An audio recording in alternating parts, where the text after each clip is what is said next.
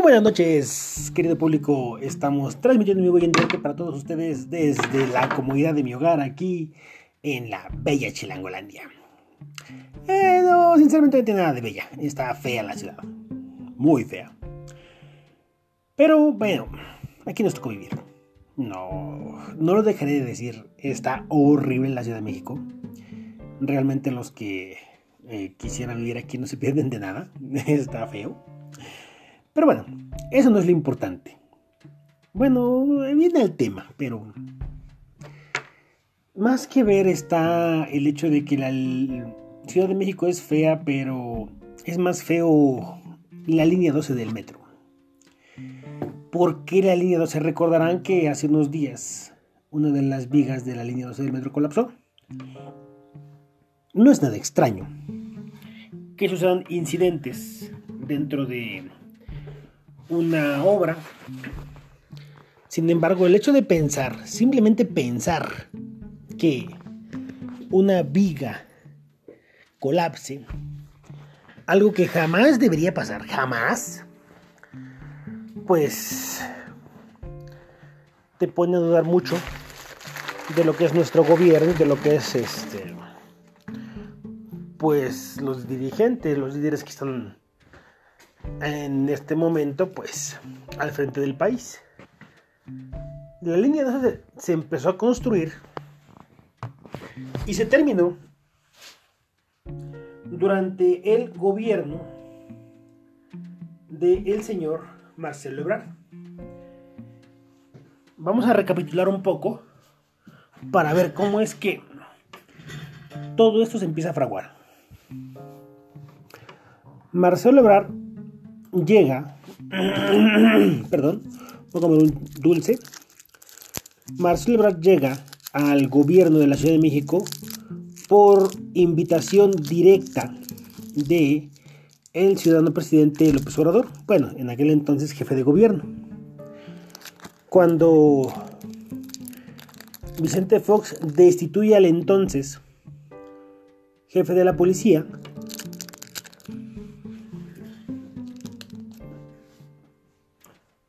este López Obrador invita a Marcelo Ebrard a ocupar el cargo. Fue en aquel entonces cuando mandó a traer a Rudolf, Giuliani, el ex fiscal de Nueva York, que se supone hizo gran cosa, ¿no? En el en lo que es el modelo de Seguridad Pública de la Ciudad de México. En la realidad no son ni madres, pero bueno, vamos a darle el, beneficio de la Ni cobró una millonada del vato, ¿eh? El compa cobró como si trabajara el hijo de su pinche madre no hizo nada, la neta. Eso fue por recomendación de don Marcelo. Bueno, así comienza la historia de Marcelo en la política. Con el tiempo, cuando el señor Peje pide licencia al cargo para buscar contender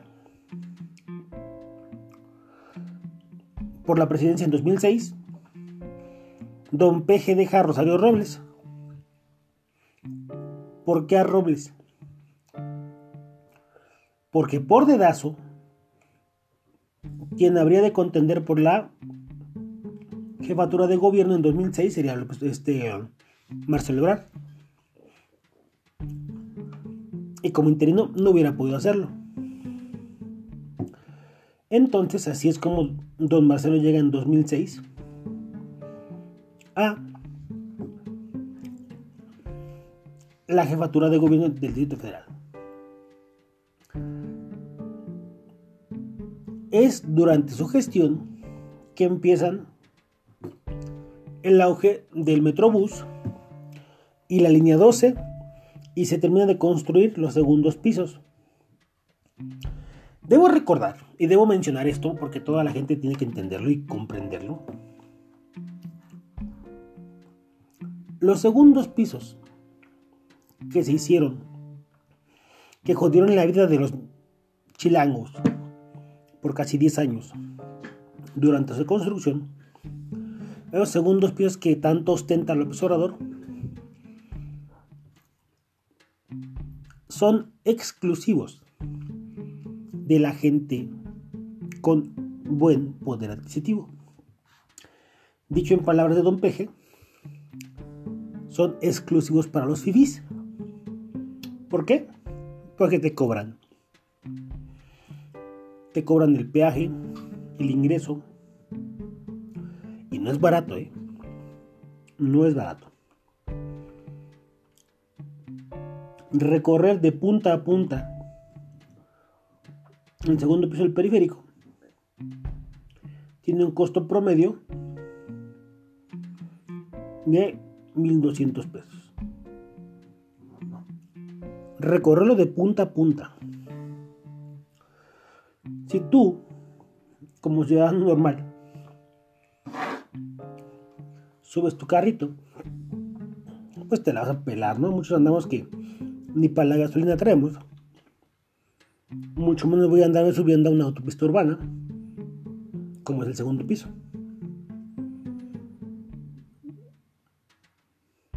Esas son las obras insignia del observador, la cual concluyó Marcelo Ebrard.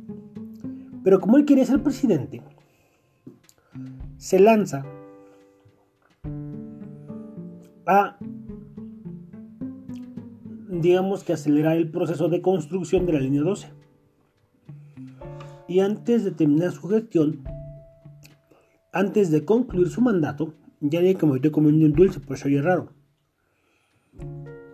Antes de concluir su mandato, la inaugura con fallas de origen, los trenes no cabían, no se podía usar un tramo de la, de la línea porque no funcionaban las vías.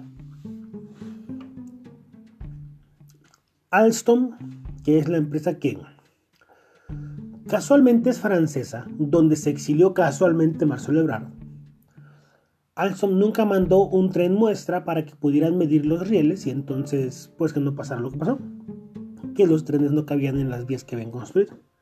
Pendejos. Bueno. Después, pues empiezan con las fallas de origen, continúan con las fallas de origen. recuerden que este que este trabajo lo realizó Grupo Carso. Grupo Carso, nos guste o no, es una empresa por demás tramposa y usurera. Y ahora es de entender el por qué tanto elogia a López Obrador a Grupo Carso.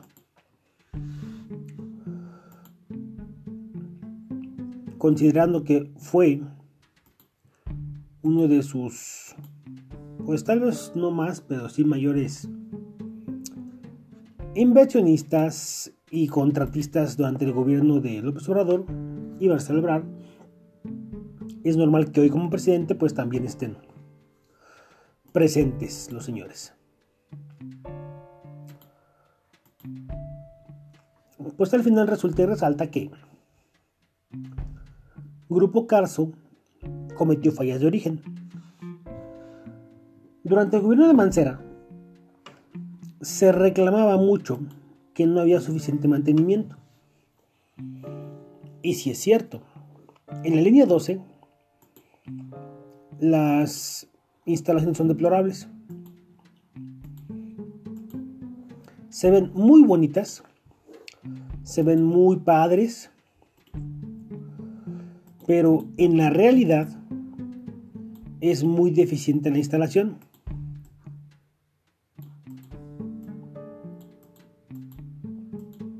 Y no solo en la línea 12, ya después, con el tiempo, pues van dando cuenta en todo el metro de la Ciudad de México las instalaciones son realmente deficientes.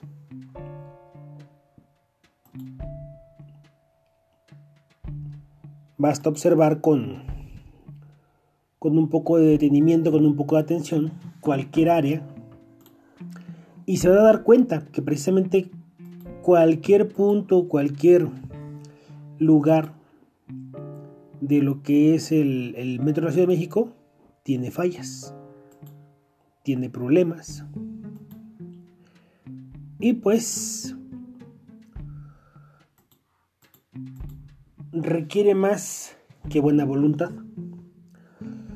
Para esto, pues Miguel Ángel Mancera hace lo que puede, lo que se le ocurre, lo que cree conveniente, y siguen abandonando las instalaciones del metro, las, siguen dejando al abandono. Entre el gobierno, fíjense, entre el gobierno de la Ciudad de México y lo que es el sindicato, que es otro de los que como han jodido al metro,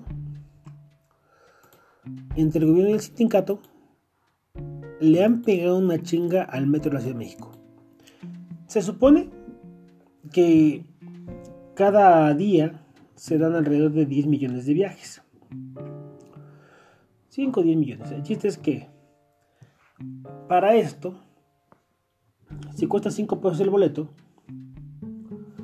y se dan 5 millones de viajes, estamos hablando de 25 millones de pesos.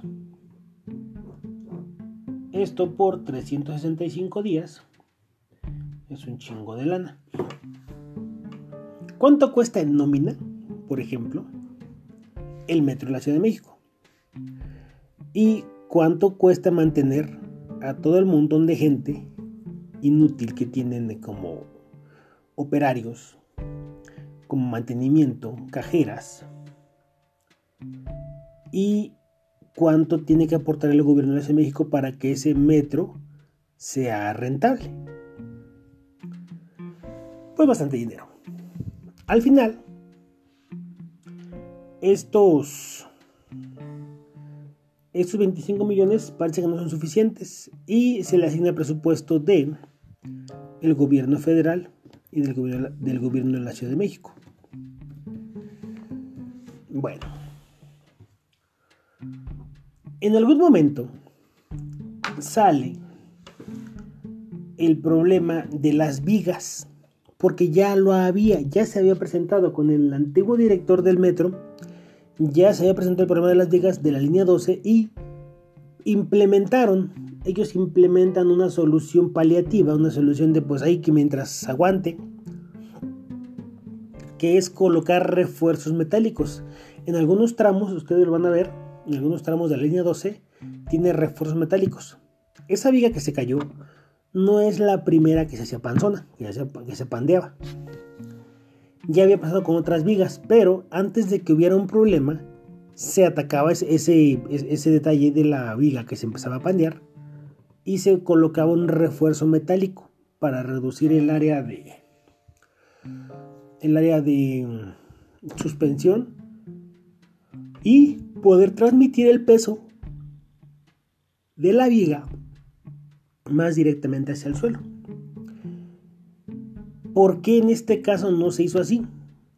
Otra cosa que se nota en, esas vigas es que, perdón, en esa línea, es que la línea 12, al ser férrea, tiene un sistema de vías igual a los que van en tierra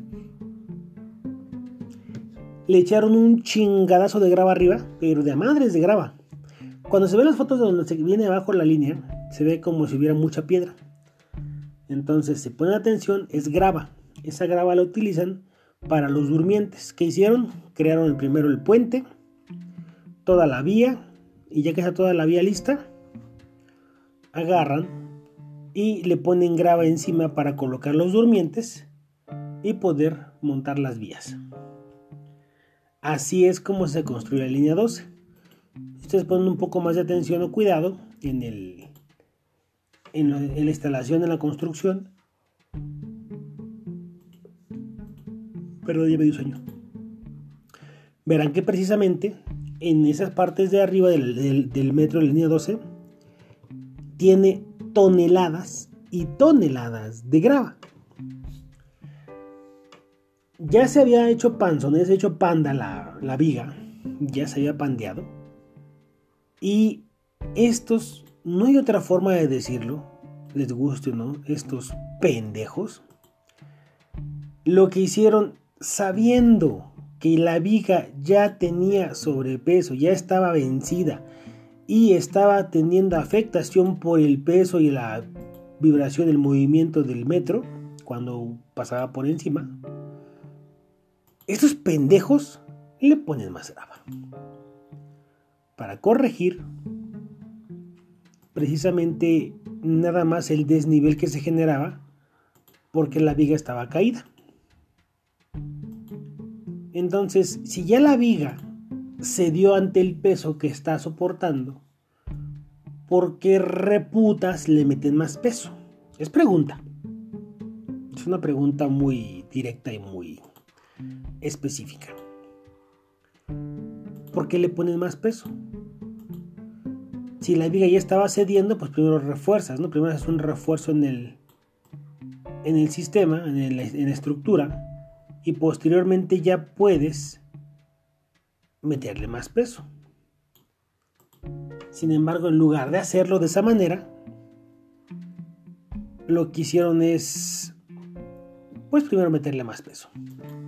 Después, ignorar que la viga ya estaba vencida. No hay que ser un gran erudito de la construcción y la instalación. Simplemente hay que ser observador y tener un poco más de comprensión. Todas las vigas, todas en general, están formadas de la misma, misma, misma manera. Es un alma de acero que está recubierta de concreto y en algunos casos tiene unos cables, unos tirantes que van de lado a lado y que hacen la parte más importante del soporte de la viga. En estas vigas parece que no tienen ese, refuerzo de los cables de acero y únicamente están con su alma de acero y el refuerzo en concreto. Al final, ¿qué sucede? Que la fuerza de tensión que está generando el peso de la viga hacia el suelo hace que el sistema comience a ceder. ¿Qué pasa?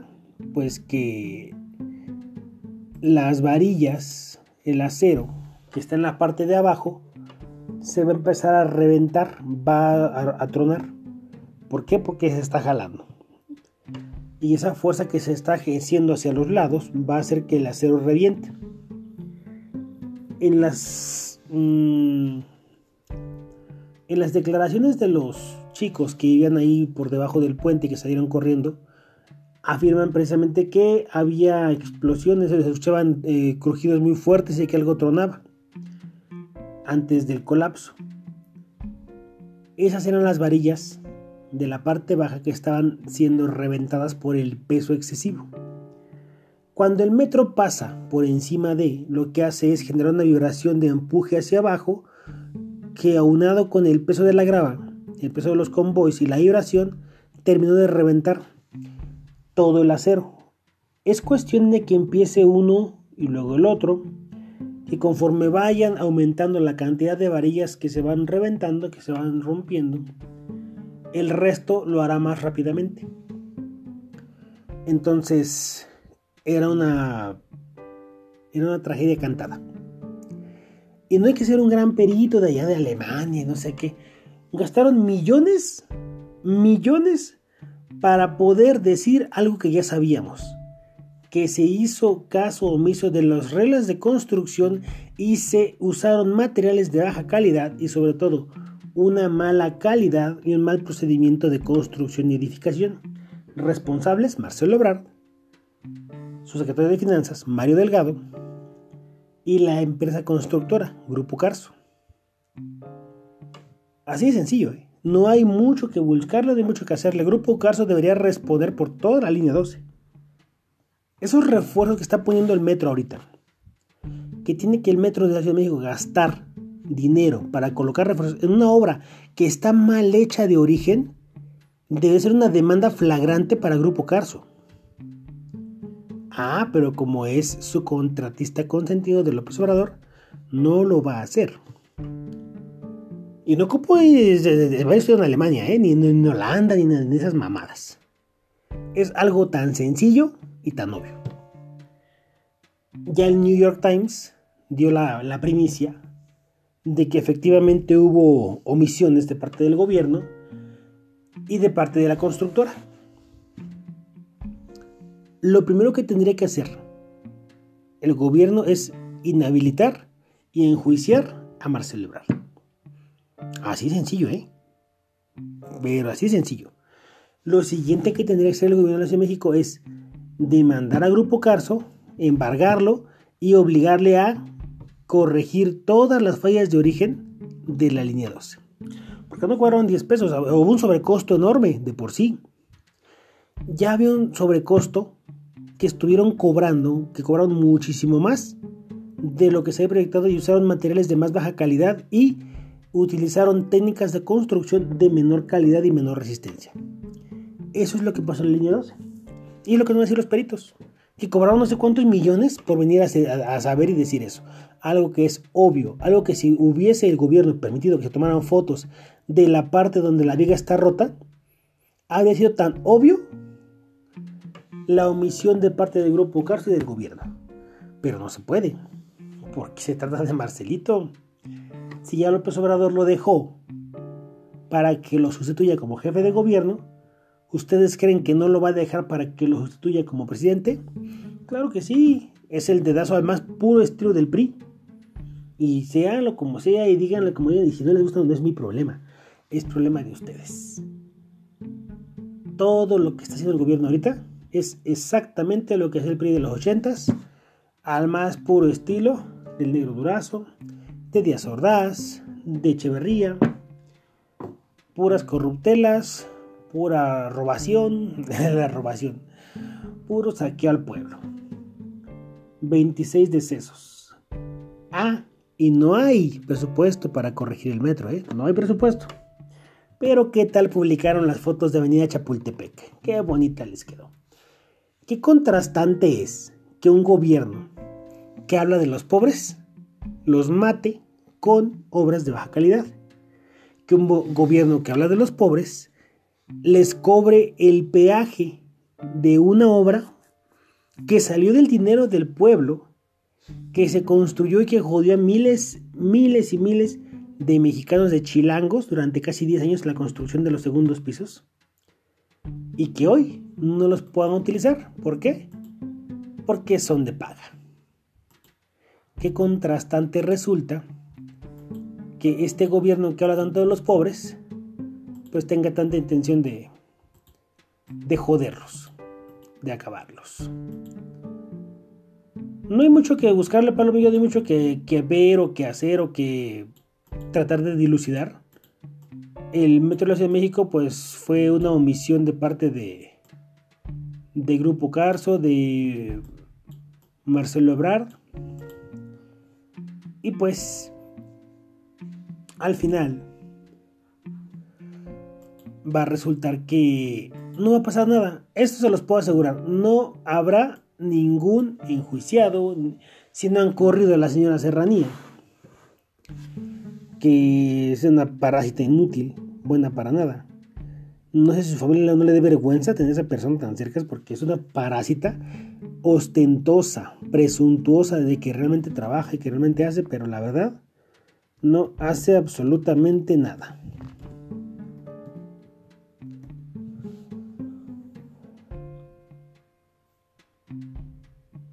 Perdón, es que me dio sueño. Ya quiero dormir. Al final, así es como sucedió no hay respuesta de la autoridad, no hay respuesta del gobierno y la empresa super cara que contrataron para la investigación únicamente va a decir lo que ya sabemos. Que hubo muchas omisiones en el gobierno, que hubo muchos eh, vicios ocultos, fallas de origen, y que al final pues tendrán que, que corregirse los problemas. Tendrán que resolverse y tendrá que pagar el pueblo de México miles de millones de pesos para corregir toda la línea 12. Y los que hoy deberían estar siendo enjuiciados y llevados a prisión estarán ostentando el siguiente gobierno. Esa es la realidad de lo que nos espera con línea 12. Y el New York Times nos mandó una primicia de lo que pues declararon no abiertamente, pero declararon los los partidos, no, no, perdón, los del New York Times, no, los de, ah, los de la empresa auditora. La responsabilidad de Alstom, de Grupo Carso y de Marcelo Ebrard como responsable directo en el periodo de construcción de la línea 12. Porque eso sí, buenísimos para la foto, ¿eh? No, hijos de su pinche madre, para tomarse fotos son buenísimos. Ahí estaban todos poniendo sujetota. Pregúntenle ahí hasta Felipe Calderón salió en la línea 12. Todos con su trompota, bien contentos y bien a gusto, presumiendo la gran obra. Y ahora, ahora que está el desmadre, ninguno de toda esa bola de huevones ha salido a dar la cara, a decir si yo hice, y si yo esto, si yo nada. Ya hasta están autoexiliando otra vez. Los del gobierno. ¿Y todo por qué? Por una obra mal hecha, por una corrupción dentro de las instalaciones del gobierno, donde la construcción de la línea 12 costó millones y sigue costando vidas. Pues van a ver que esto, esto mañana sale. Mañana sale, nos estamos adelantando un poco. Verán la primicia. Pero la realidad es esa, de que el gobierno de la Ciudad de México va a decir que pues todo fue culpa de, de la pasada administración y no va a suceder absolutamente nada. ¿Por qué? Porque no van a destituir al gran canciller no lo van a enjuiciar, no van a hacer absolutamente nada. Idealmente, así como le hicieron a mi compa este Videgaray, idealmente deberían de inhabilitar, inhabilitar por completo a, a este señor, ¿cómo se llama? A Ebrard, Mario Delgado, a Sheinbaum, a Serranía, todos deberían ser inhabilitados y enjuiciados por el asesinato de 26 personas. Sin embargo, pues es el gobierno de en turno, es el gobierno federal, el estatal, es el gobierno de la Ciudad de México, siguen siendo todos cuates con cuates y no va a pasar absolutamente nada. De ese tamaño la corrupción que impera en el... Ay, perdón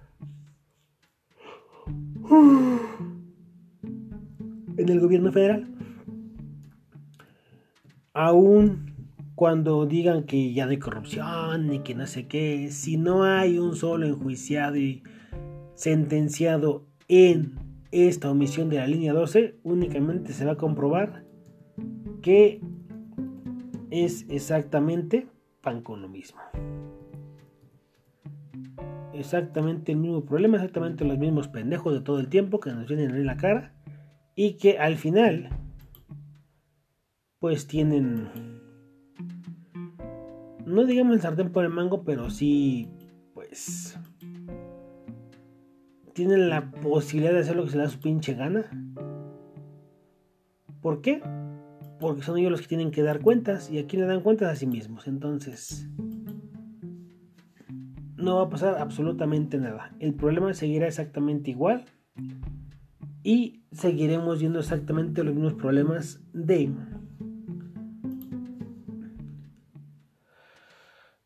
la línea 12, que va a seguir lo mismo, de la falta de mantenimiento del metro, va a seguir lo mismo, de tantas cosas, tantos problemas que está hoy teniendo esta ciudad y que los gobiernos que están de tapadera unos con otros ni van a resolver y ni van a perseguir. Esa es la realidad, muchachos. No se preocupen, no se compliquen. Tengan mucho cuidado cuando estén por debajo de algún metro. Sean muy cautelosos, no sé que vaya a caer una viga encima. Observe todas las vigas. Incluso, por ejemplo, las de los segundos pisos. Deberíamos de ver que... ¿Qué tal? ¿Recuerdan que ese tiempo una... Un pedazo de metal cayó de una de las vigas? Bueno, estos pendejos dejaron puesto un pedazo de siembra y con el tiempo pues se aflojó y se cayó. De ese tamaño está la calidad de construcción que hicieron estos idiotas. Incluidos ICA, Grupo Carso, Alstom y el actual gobierno, en entonces pues como jefe de gobierno, el señor Marcelo Ebrard. y todavía buenísimo lo que les dice este el, Luis Almagro, el director de la OEA, a, este Marcelo Ebrard, que espera que no se le caiga ninguna obra de las que construyó cuando era jefe de gobierno. Buenísima la declaración de Luis Almagro. La realidad es que así está, no vamos a poder seguir adelante con este gobierno, tenemos que hacer algo al respecto y si no hacemos nada, pues nos toca pechugar. Cuídense mucho, Palomilla, pórtense bien, traten de estar atentos a lo que es el, el peritaje de mañana de la línea 12, van a declarar todo lo que supuestamente sucedió y demás. Es probable que el gran canciller pues empiece a exiliar un poco más en Francia, que ya casi no regrese a México, a decir que está comprando vacunas. Este güey es un chacho, es un pinche, es un traidor, es un IBM. Es un tráeme esto, tráeme aquello. De canciller madres, porque no, no está gestionando nada. Anda de shopping el cabrón comprando pipas, comprando vacunas, comprando medicamentos. Eso es lo que está haciendo hoy Marcelo Ebrard. No está trabajando como debe de ser, como gran canciller representante, sino como un IBM. Y entonces como IBM, pues le vamos a dar una patada en el culo para que se vaya. ¿Por qué? Porque México no lo necesita. Eso es todo por hoy. Cuídense mucho, pórtense bien, traten de estar bien y de verdad, no se metan debajo de la línea 12 del metro. Esto es Perogrullada.